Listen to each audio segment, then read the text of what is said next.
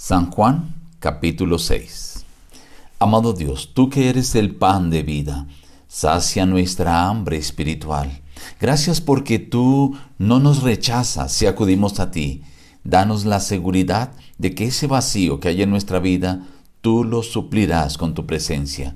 Te lo imploramos en el nombre de Cristo Jesús. Amén. Reciban el abrazo de su amigo el pastor Juan Emerson Hernández y la gratitud por acompañarnos a meditar diariamente en la palabra de Dios. Hoy meditaremos en apartes del capítulo 6. Recogieron pues y llenaron doce cestas de pedazos que de los cinco panes de cebada sobraron a los que habían comido. Entonces aquellos hombres, al ver la señal que Jesús había hecho, dijeron, verdaderamente este es el profeta que había de venir al mundo. Pero entendiendo Jesús que iban a venir para apoderarse de él y hacerlo rey, volvió a retirarse al monte él solo.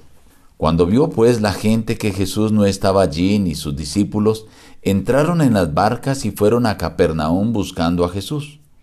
Jesús les dijo, De cierto, de cierto os digo que me buscáis, no porque habéis visto las señales, sino porque comisteis el pan y os saciasteis. Trabajad no por la comida que perece, sino por la comida que permanece para vida eterna.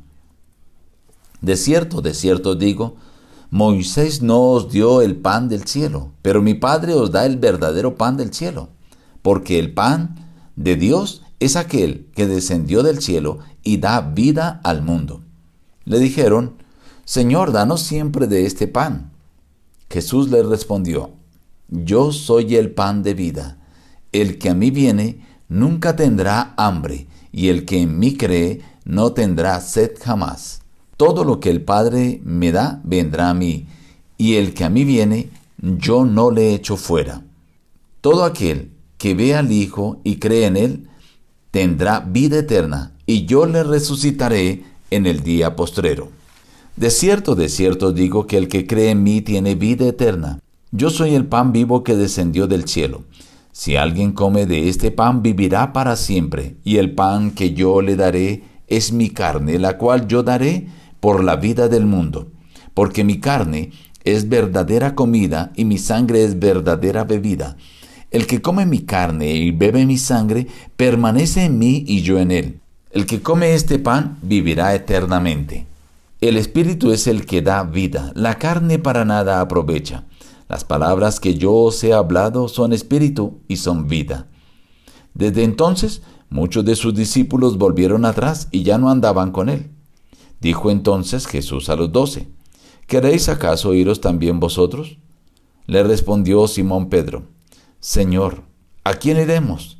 Tú tienes palabras de vida eterna, y nosotros hemos creído y conocido que tú eres el Cristo, el Hijo del Dios viviente.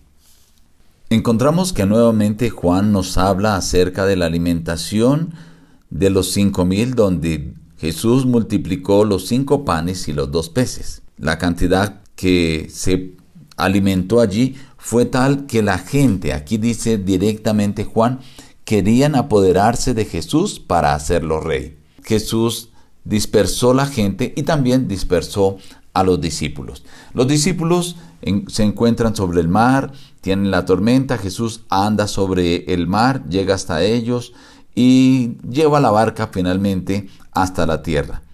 Pero dice que al día siguiente la gente, como vieron que Jesús no se había ido con sus discípulos, vinieron a buscarlo allí, al lugar donde él había multiplicado los panes y los peces, pero no lo encontraron.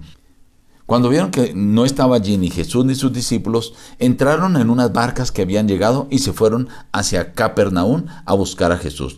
Cuando lo encontraron, Jesús de una vez los recibió diciéndoles, ustedes me buscan porque comieron pan y se saciaron, pero ustedes deben preocuparse por la comida que permanece para vida eterna.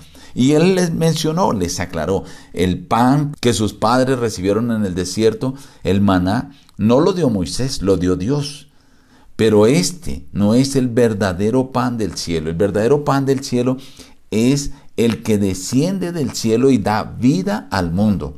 Entonces la gente que no entendía le dijeron a Jesús, danos de ese pan para que no tengamos hambre. Y entonces Jesús les dice, yo soy el pan de vida. El que a mí viene nunca tendrá hambre, y el que en mí cree no tendrá sed jamás. El que come de este pan, dice, vivirá eternamente. El Señor Jesús desvía la atención de la gente que estaba pensando en el pan material por un pan espiritual. La necesidad física del pan material podía ser suplida de una forma fácil, pero la necesidad espiritual solamente la podía satisfacer Cristo Jesús. Por eso el Señor Jesús dice, yo soy ese pan vivo que descendió del cielo. Yo, dice, daré mi carne para vida del mundo porque mi carne es verdadera comida y mi sangre es verdadera bebida. Pero ellos no entendían que Jesús era la salvación, era la oportunidad, era la esperanza para alcanzar la vida eterna, que el mundo se había perdido por el pecado y que Él estaba ahora para rescatarlo y para darle nuevamente a la humanidad la posibilidad de vivir eternamente. Por eso el Señor dice, el Espíritu es el que da vida, la carne para nada aprovecha.